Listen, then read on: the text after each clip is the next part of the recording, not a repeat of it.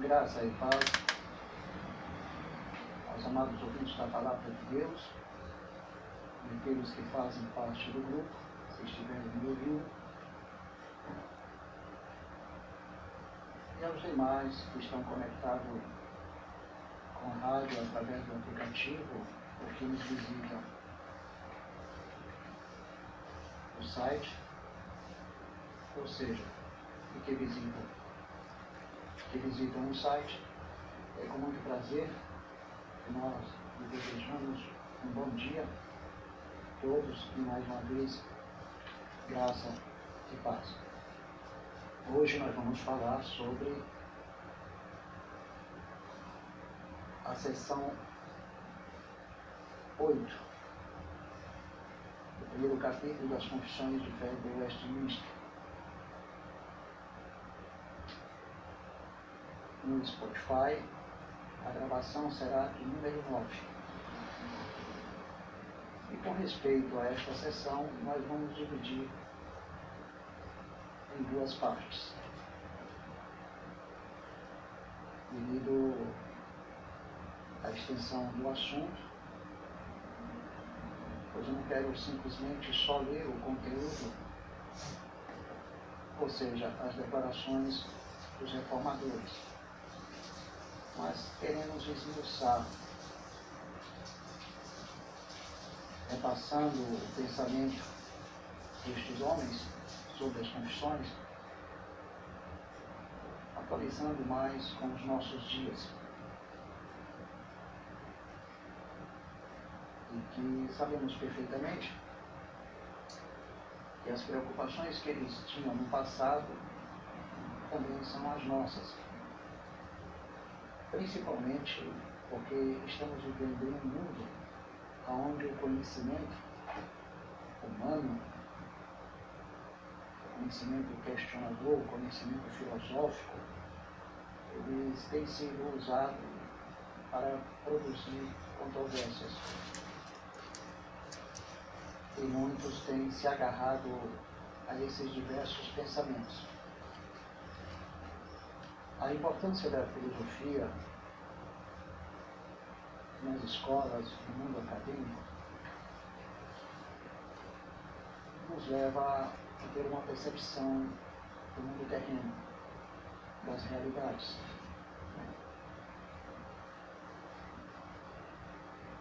Então, eu respeito a filosofia porque faz, parte da minha vida, fez parte da minha vida. E também, em parte, contribuiu muito com a minha formação uma área que eu havia, estudado por longo tempo. Pois, alguns anos antes, eu estava me preparando para estagiar como professor de filosofia.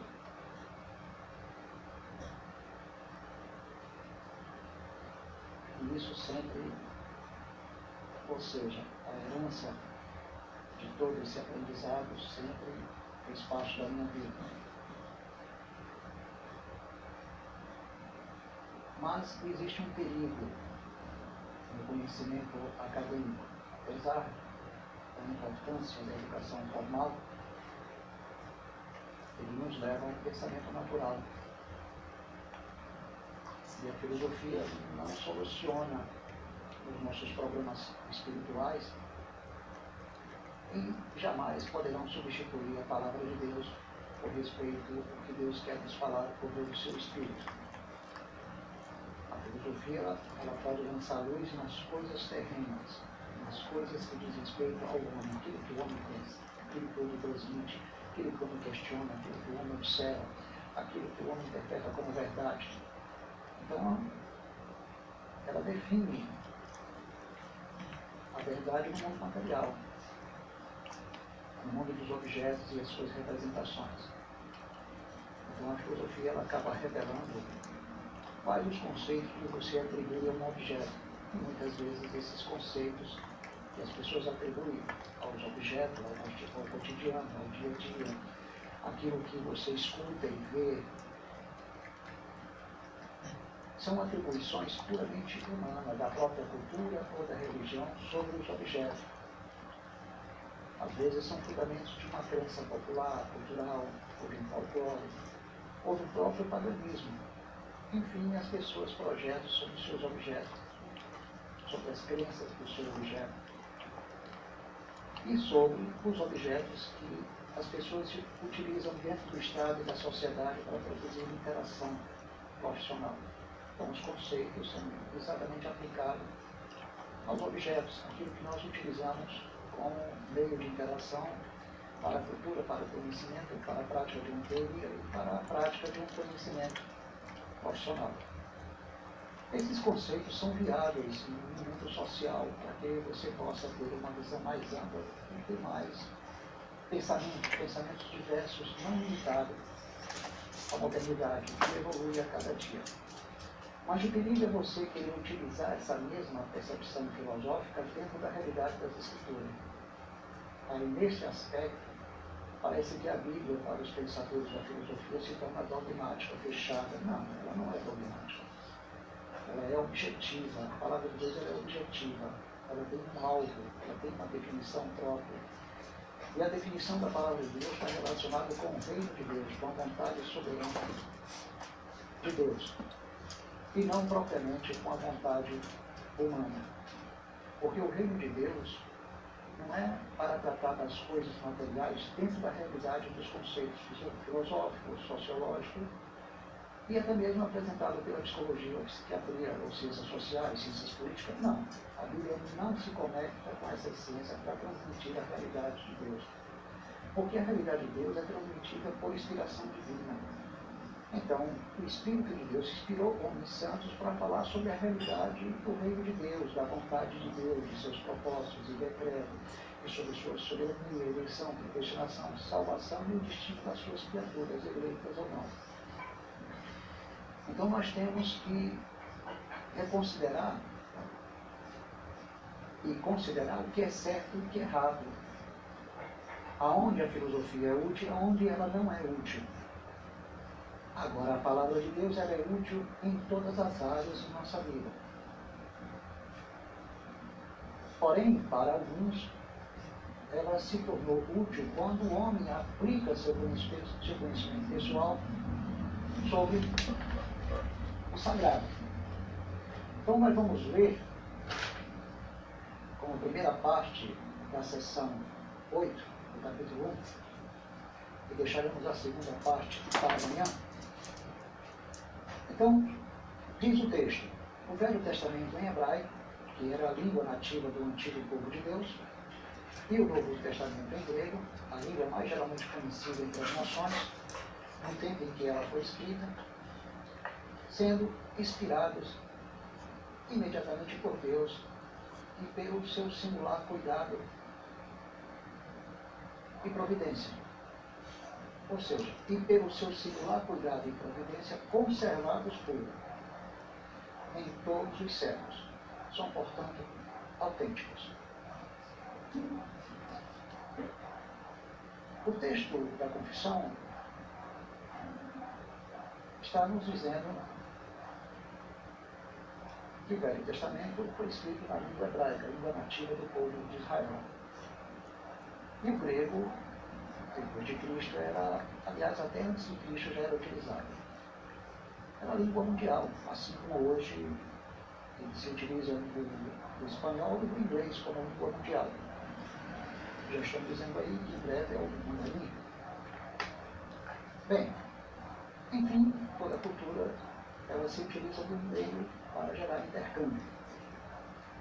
E Deus, de certa forma, soberanamente, assumiu o controle desta língua, assim como assumiu o controle do hebraico para inspirar os homens a escrever a palavra de Deus, ou a escrever, como também através dos, compiladores.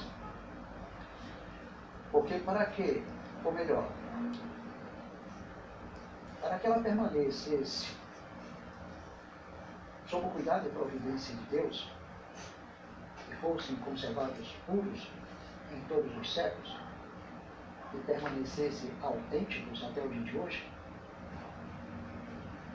era necessário que o mesmo Deus, através do seu Espírito, que no passado inspirou os homens de Deus, o Antigo e Novo Testamento, a escrevê-las, escrevê-las, também tivesse o exercício, ou seja, apresentasse o exercício do seu governo soberano sobre a mesma através dos séculos.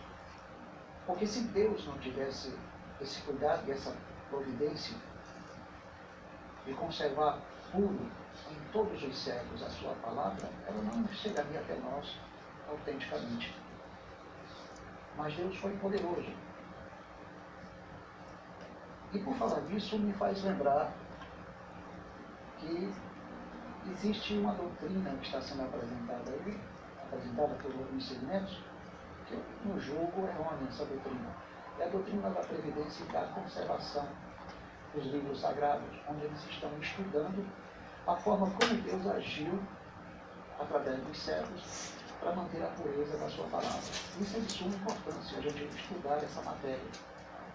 Porque nós vamos detectar a presença de Deus através dos séculos. Como foi que Deus usou diferentes homens, até mesmo de diferentes segmentos doutrinários ou religiões. Porque nós não podemos aqui eh, condenar o catolicismo de uma maneira tão trágica, porque houve homens que, pela graça de Deus, pela sua graça comum, pelo seu poder soberano, assumiu o controle da vida desses homens sem eles perceberem, para que a palavra de Deus chegasse até nós e muitos outros. Nós não devemos olhar para os instrumentos que Deus usou na história de uma forma tão negativa, a ponto de humilhar um sacerdote da Igreja Católica da era medieval, ou humilhar é, outros homens que fizeram parte, digamos, das igrejas protestantes do século XVI, de forma nenhuma. Todos nós somos vulneráveis. Apesar de alguns católicos do, da era medieval fazerem acréscimos com seus pensamentos paralelamente introduzirem na Bíblia os livros, os livros chamados apócrifos, isso não deve ser olhado e nem levado em consideração quando nós ignoramos esses livros, e, esses livros e observamos só os materiais autênticos. Ele apresenta, de certa forma, uma boa tradução, uma boa compilação ou recopilação, apesar da linguagem ser diferente, mas apresenta um conteúdo legítimo também, autêntico, apesar da linguagem.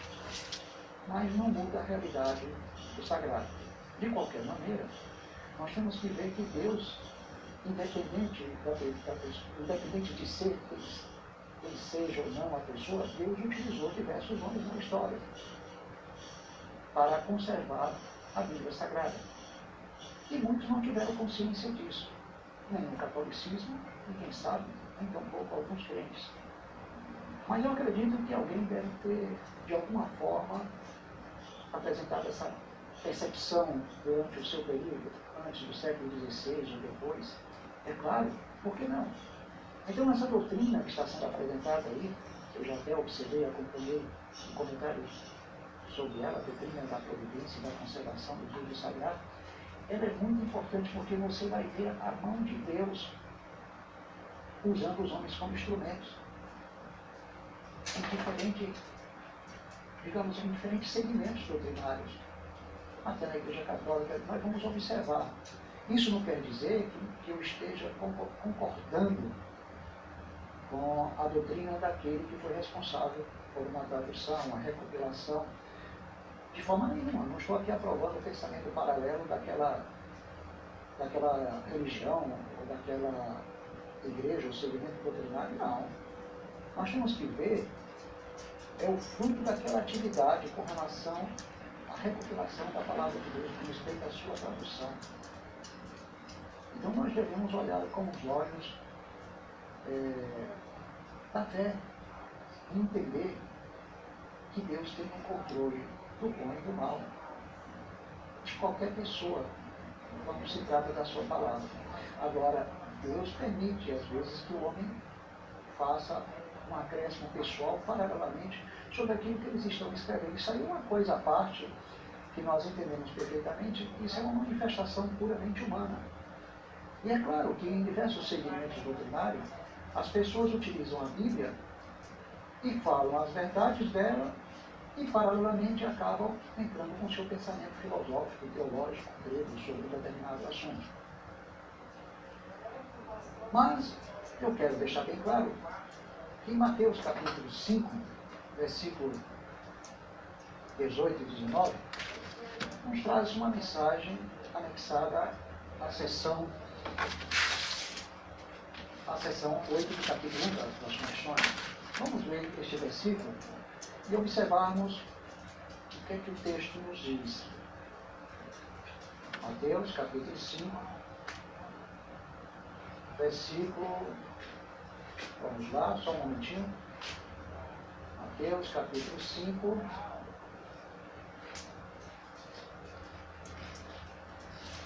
Só um momentinho. Mateus capítulo 5, versículo 18 e 19. Porque em verdade vos digo, até que o céu e a terra passem, nenhum i ou um tio jamais passará da lei até que tudo se cumpra. Devemos pensar primeiramente que tem muitas coisas que já se cumpriram, já se cumpriram e cumprirá. E Deus tem as suas razões. Mas Jesus Cristo aqui não está falando do, da cerimônia, do cerimonial mosaico, mas do lado moral, espiritual, doutrinário e profético da palavra. Então nada passará, nem um, nem mentira, seja da lei, dos salvos dos profetas ou do Antigo Testamento. Mas no versículo 19 ele diz o seguinte, aquele pois que violar um destes mandamentos, se referir aos dez mandamentos, ao resumo de toda a lei, salvos dos profetas, posto que dos menores, e assim ensinar aos homens, será considerado o mínimo no reino dos céus. Aquele, porém, que os observar e ensinar será considerado grande no reino dos céus. Vamos fazer um parênteses sobre o que Jesus Cristo falou sobre João Batista. O que ele havia dito? João Batista era um dos maiores profetas da antiga aliança. Mas todos que estavam entrando no reino dos céus a partir do ministério de Jesus Cristo, desde o início do seu ministério, eram mais grandes que João Batista, eram maiores.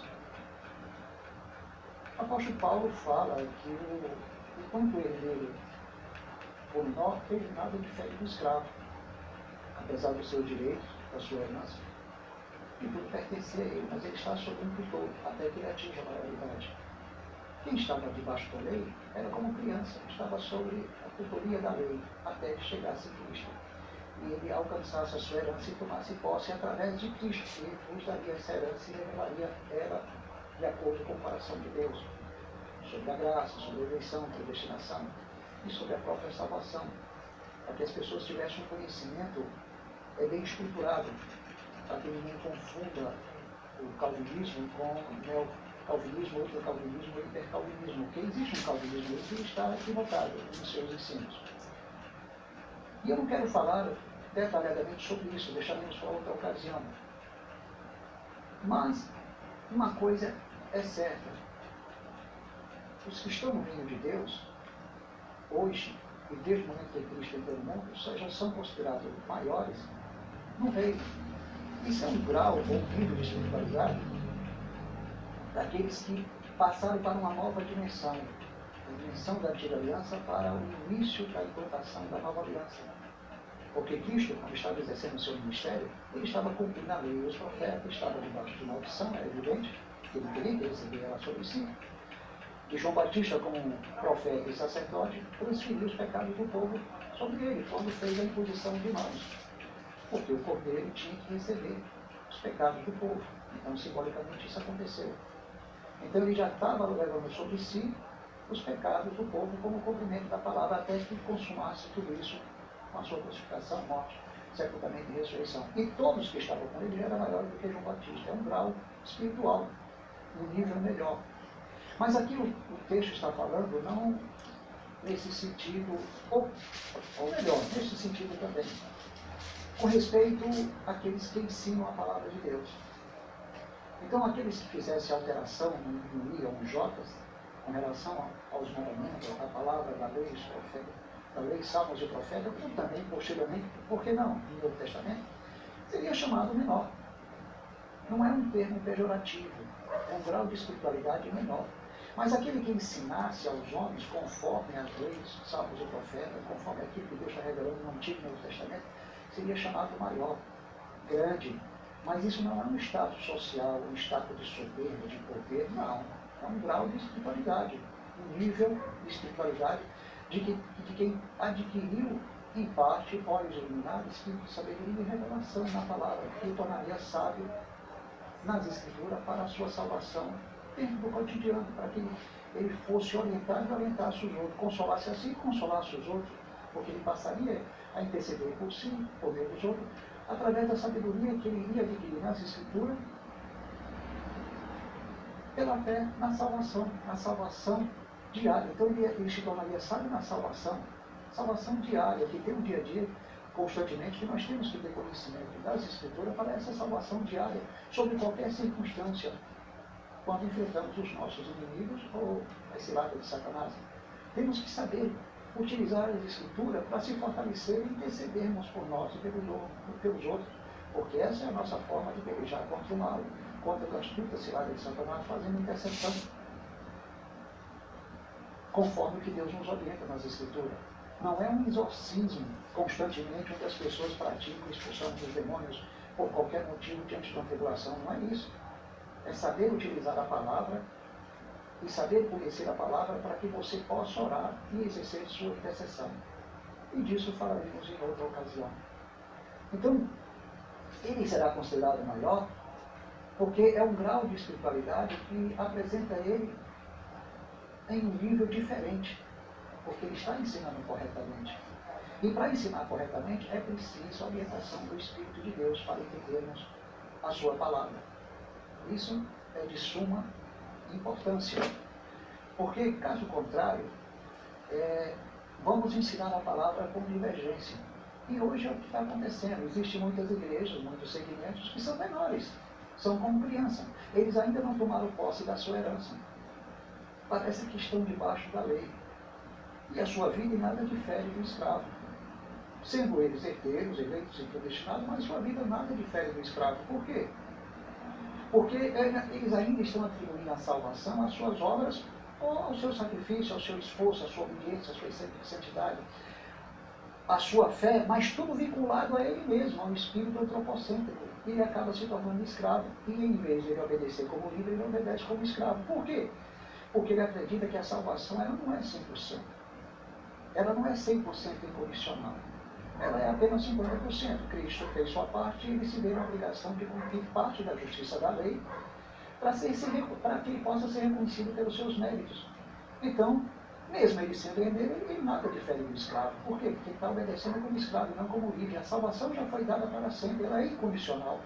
Ela foi dada através do sacrifício de Cristo para os eleitos e predestinados. Então, os eleitos e predestinados eles estavam salvos na eternidade por meio da união com Cristo através da eleição e predestinação. Por quê? Porque ele estava elegido e predestinado para a salvação que Cristo iria realizar. E no passado, Deus estava simplesmente afirmando que essa salvação que havia sido consumada no passado já era real para Deus, assegurando ele de que ela no futuro aconteceria. Por isso que nós estávamos salvos em Cristo por meio da eleição e predestinação em Cristo, porque Deus nos elegeu e nos predestinou para a salvação que Ele iria realizar na terra. Leia 2 Timóteo, capítulo 1, versículo 9 e 10. E se você vai entender que foi necessário que Cristo manifestasse, manifestasse essa salvação. Leia também é, Tito, capítulo 3, versículo 4, 5 e 6, que você vai entender que foi necessário que Deus manifestasse essa salvação. E que o Espírito de Deus também manifestasse essa salvação. Não por obra de justiça, mas pela obra que o Espírito Santo ia fazer na sua vida. Era, era exatamente a resposta de Deus ao sacrifício de Cristo, a sua crucificação, morte, sepultamento e ressurreição. Porque Deus sabia que a sua vontade prosperaria através de Cristo. E que Cristo veria a sua posteridade, os seus frutos. Foi que Cristo disse, se um grão de trigo não cair na terra, ficará só, mas se morrer, dará muitos frutos. E ele teve que ser levantado no madeiro para dar esses frutos. Ele teve que morrer no madeiro para dar muitos frutos. E isso é um resultado de Cristo sobre nós, e não do nosso espírito antropocêntrico sobre Cristo. E não de nossa sinergia sobre Cristo.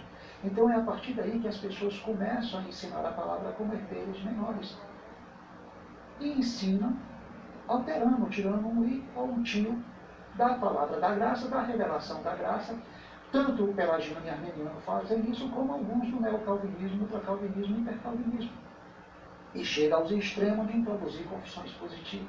Então eles fazem uma, um, uma, um, eles fazem, não, eles realizam um nó na, no pensamento da alma. Então, amados, é essa a finalidade, porque que é bom a gente usar as confissões de fé de Westminster é, dentro da realidade de hoje. Assim, como diz o próprio texto, em todas as controvérsias religiosas, a igreja deve apelar para estes escritos sagrados, Antigo e Novo Testamento, escrito em grego e hebraico. É claro que a igreja popular, a igreja é, constituída de membros humildes, não está interessada em saber o grego e o hebraico.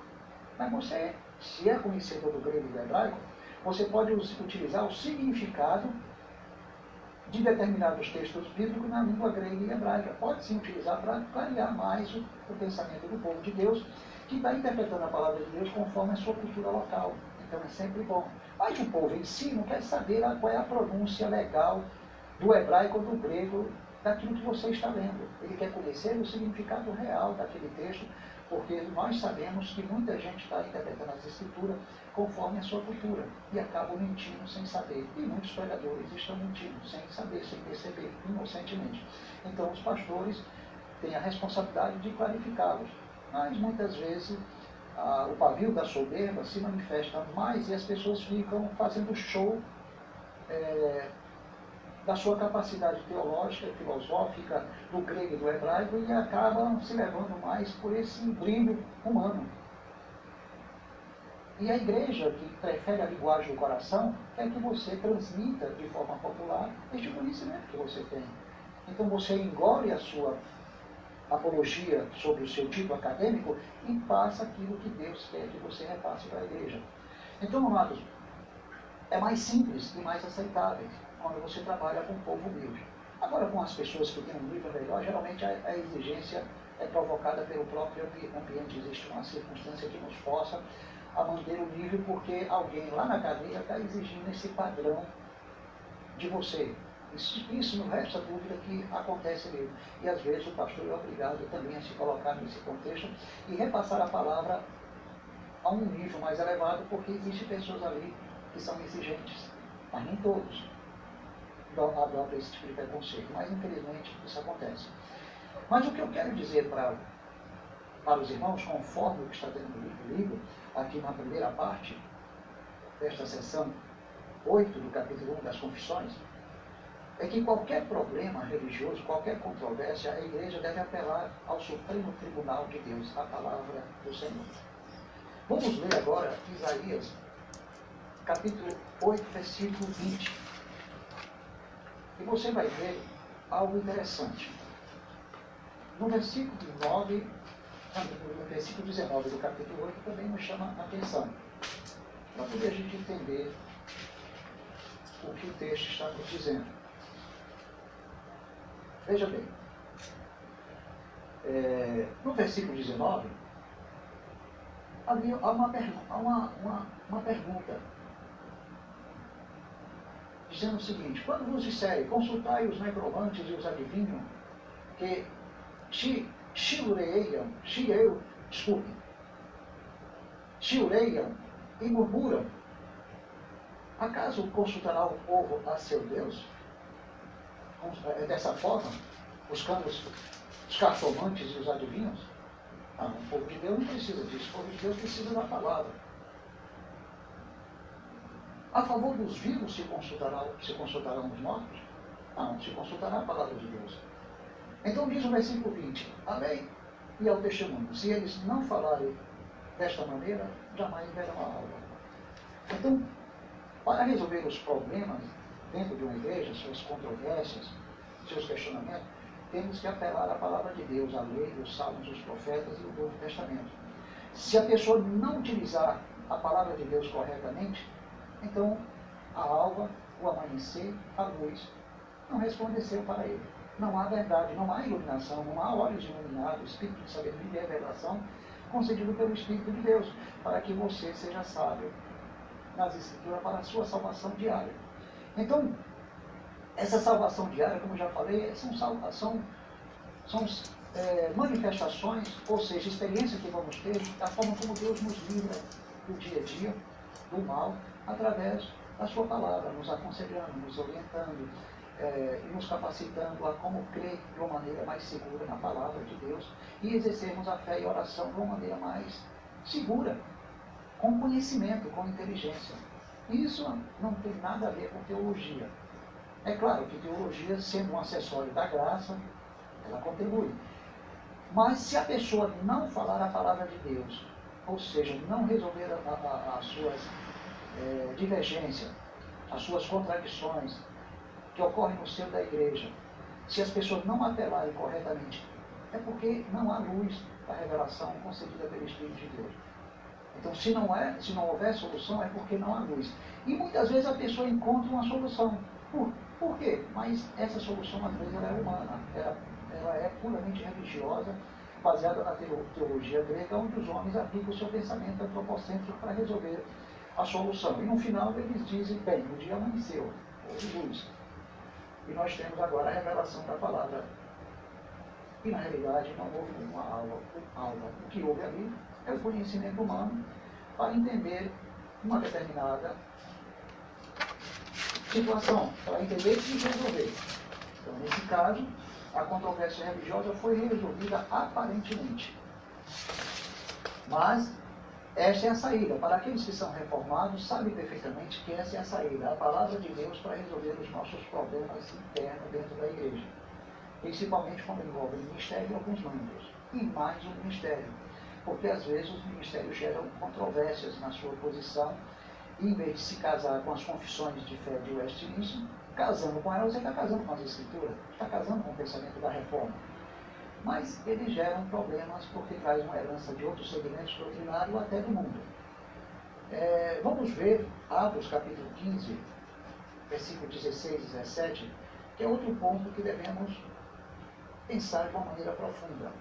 Atos 15, 16 e 17. Vamos ler um problema que houve na igreja, uma controvérsia que houve entre os discípulos sobre a salvação dos gentios, sobre o novo nascimento, sobre a obra que Deus estava realizando lá fora. Porque, é claro, havia entre os judeus, principalmente aqueles que eram da circuncisão, é, uma ideia de que Deus estava centralizado mais nos judeus. É tanto que Pedro foi advertido em uma visão, mostrando vários animais quadrúpedes, é, em um sol ampado e em quatro pontas, e a voz dizia, mata e come, Pedro.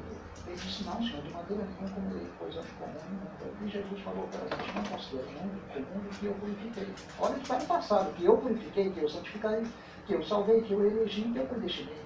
Ou que eu ordenei para a vida eterna de antemão, ou que eu preparei de antemão. Por que não pensar assim? Leia Atos 3 e 48, Efésios capítulo 1, 4, 5 e 11. Leia 2 Tessalonicenses capítulo 2, versículo 13. Então Pedro era para entender que Deus não, que ele não considerasse o mundo, olha bem, Deus queria que ele entendesse que ele não considerasse o mundo o que ele havia purificado, santificado, salvado na eternidade, que ele havia elegido, predestinado. De forma nenhuma até entre os gentios.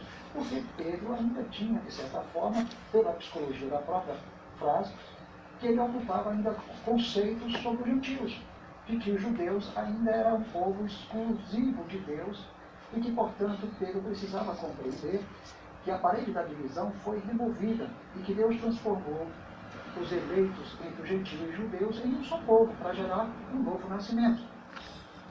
Então, na ocasião, Pedro foi advertido, ele compreendeu posteriormente a obra que Deus estava iria realizar e realizou, e ele testemunhou entre os gentios, quando Deus fez uma grande obra de novo nascimento na vida de Cornélio e de sua família. Então, Tiago, tomando a palavra, e expôs um texto profético. No capítulo 15, versículo 15, 16 17. Onde ele diz a seguinte frase. Veja bem. Confere com isso a palavra dos profetas, como está escrito.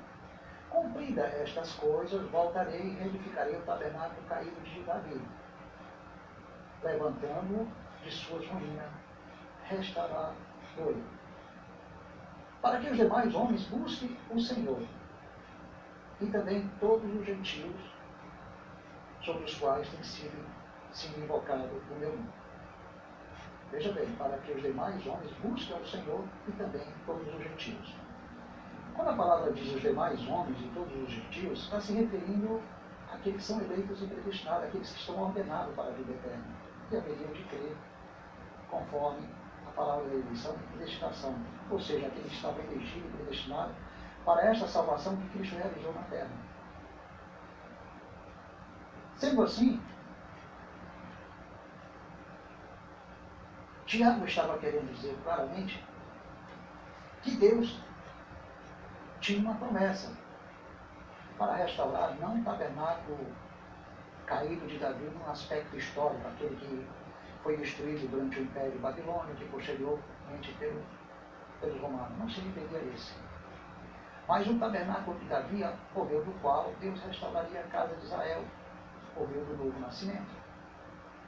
Então isso significa que Jesus, ao tirar, ao remover a parede da divisão, ele transformou ambos os povos, gentios e judeus, em um só povo, através dos eleitos, a salvação, que nasceriam de novo.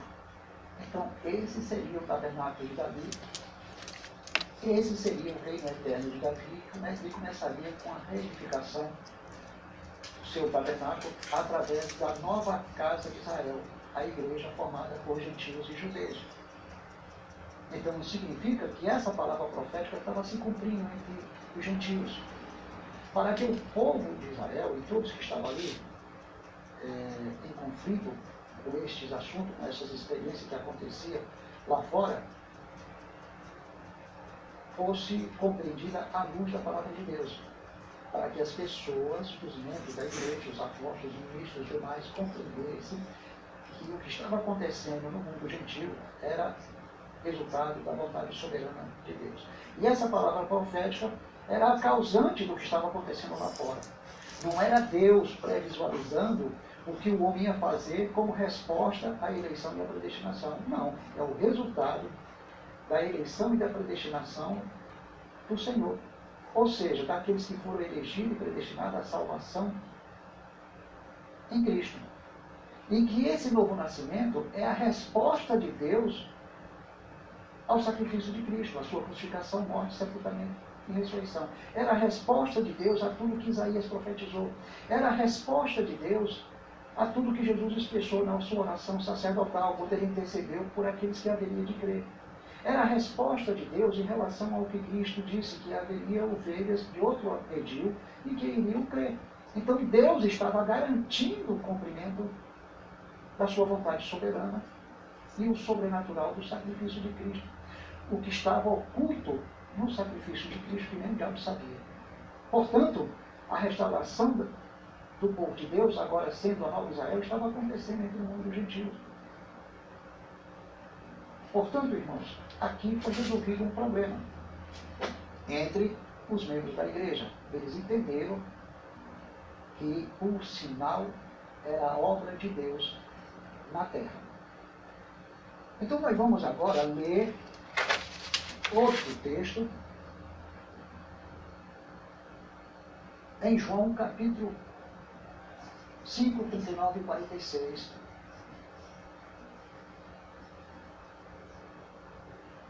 Que diz o seguinte,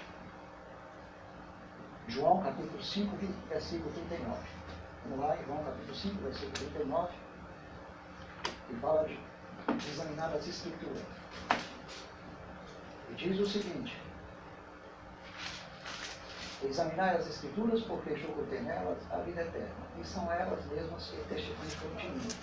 Isso quer dizer que a vida eterna que existe nas Escrituras, é, o que se julga ter nela, ou que ela julga ter em si mesmo, veja bem, que a palavra julga em si mesmo, ter nela a vida eterna, e se elas testificavam do próprio Cristo, essa era a razão da vida eterna. Esse era o centro da palavra de Deus, a vida eterna que veio de Cristo, ou Cristo como autor da vida eterna. E tem também outro texto que diz o seguinte, é no versículo, vejamos o seguinte, é no versículo 46. Vamos observar o versículo 46, que diz o seguinte, é, João capítulo 5, capítulo 5, é, capítulo 5, versículo 46. Vamos lá. João capítulo 5, versículo 46. Porque se de fato cresceis em Moisés, também crerias em mim, porquanto ele escreveu a respeito. Resultado. Se cremos na lei de Moisés, combinará crendo em Cristo. Se cremos em Cristo, culminará crendo na lei de Moisés, porque o Espírito Santo vai nos levar às duas coisas. Vai nos levar a Cristo, seja através da lei, seja através do Novo Testamento. Então isso quer dizer que quando a pessoa é ordenada para a vida eterna, quando o Espírito de Deus se revela a ele, porque todos serão ensinados por Deus. João 6,45. Ouvirão e aprenderão dele e virão a Cristo, porque Cristo falou isso, virão a mim depois que o Pai se manifestar. Então, assim, eles iriam crer nas leis e terminariam crendo em Cristo. E se crescem em Cristo, por causa da ação do Espírito de Deus, acabariam crendo em Moisés, nos Pentateucos, nos profetas, nos Salmos, em todo o Antigo Testamento. Porque a Bíblia ela não, ela não gera dualidades na própria fé, na própria visão doutrinária. Então ele centraliza sempre em Cristo, cristocêntrico, é a finalidade principal da, da, das Escrituras, é apresentar Cristo como ponto central, no Antigo e no Novo Testamento. Veja bem, Cristo falou que as Escrituras jogam até nelas a vida eterna. Mas a vida eterna está em Cristo, está também no Pai. Porque em João 17, versículo 3, diz o seguinte, a vida eterna é esta, que conheçam a Ti, como o único Deus verdadeiro e a Jesus Cristo a quem enviaste. Quer dizer, uma distinção entre o Pai e o Filho. Então a vida eterna é esta, é crer em Deus e em Jesus Cristo a quem enviou. Há uma distinção entre um e outro. Para quem nega a Trindade, há uma distinção. Então, não se pode imaginar que Deus saiu de dentro de si mesmo, se fez carne e recebeu o seu próprio Espírito de Deus. Mesmo que ele seja filho. E a palavra filho, apesar de se referir ao corpo, mas era um corpo que Deus criou para se manifestar ao povo. Porém, há uma distinção entre o Filho e o Pai, porque Jesus Cristo é o eterno Filho de Deus. É o eterno Filho de Deus. Ele foi engendrado eternamente. Ele sempre foi filho, distinto do Pai. E isso é um mistério que o, o, o ser humano não vai compreender. Ele foi engendrado eternamente Filho de Deus. Ele não é a primícia da criação, ele não é a primícia da criação como imagina alguém como o primeiro ser criado. Não, ele é o supremo da criação, o eterno supremo da criação. O meio pelo qual Deus criou todas as coisas. Ele estava entre Deus e a criação quando o Senhor criou todas as coisas. Mas ele é sempre distinto do Pai. Então, na realidade, entendemos que a vida eterna vincula os dois no mesmo, na mesma direção, no mesmo alvo. Então, nesse caso, amados, nós temos que entender as Escrituras de forma segura. E assim eu concluo a primeira parte do capítulo 1 das Confissões de Fé de Westminster com respeito à sessão 8. Amanhã trataremos o final da sessão 8, porque existe mais versículos, mas vamos falar sobre ah, as escrituras com relação à sua origem através da língua grega e hebraica. Então, voltamos à conclusão e à finalização do programa desta manhã, e você vai observar que esses textos das confissões de fé de Westminster é praticamente uma forma de exaltar a Bíblia. Não é exaltar um pensamento pessoal dos reformadores. A função das confissões de fé é exaltar a Bíblia, é glorificar a palavra de Deus, é exaltar e engrandecer a palavra de Deus. Para que a gente possa é, ter um segmento doutrinário sobre a palavra de Deus. É essa a função das confissões. E nós não abrimos mão, porque esse é o caminho por meio do qual esse ministério vai evangelizar as pessoas. E para fazer parte desse ministério, é claro que nós podemos receber qualquer pessoa como pastor, evangelista, presbítero, diácono de qualquer igreja. Só que tem um porém. Ele vai ter que prestar um juramento das confissões de fé a essa confissão depois de estudá-la do primeiro capítulo ao último, para que ele possa exercer o seu ministério. Recebemos ele como ministro, porém, só poderá exercer o ministério depois que estudar toda a confissão e fizer um juramento. Agora, se o sujeito ficar disfarçado, é claro que Deus vai afastá-lo do nosso meio, porque o ímpio não permanece na congregação do justo. Aquele que estiver disfarçado, ele não está casado inteiramente com a visão que Deus nos concedeu. Então, esse ministro, ministro, ministro ele será reconhecido, será reconhecido no momento que ele nos procurar. Reconhecemos. Porém, só vai exercer seu ministério depois que estudar todas as confissões de fé de Westminster. Outro detalhe. Um membro, um membro da igreja, aquele que vier a ser batizado, ele será educado através das confissões de fé de Westminster. Nós vamos trabalhar no culto da semana e no final de semana, sempre dentro dessa visão. Pois o nosso material de educação doutrinária, de ensino, tanto na semana e no final de semana, será exatamente as confissões de fé de Westminster, principalmente durante a semana. E no final de semana, uma palavra à parte. Agora, aqueles membros que vierem de outros segmentos, eles terão primeiro de fazer um curso é, como catecúmeno, porém através das confissões de fé de Westminster. E todos terão que prestar o juramento. Só não faremos isso com aquele que nunca foi crente, mas nasceu de novo.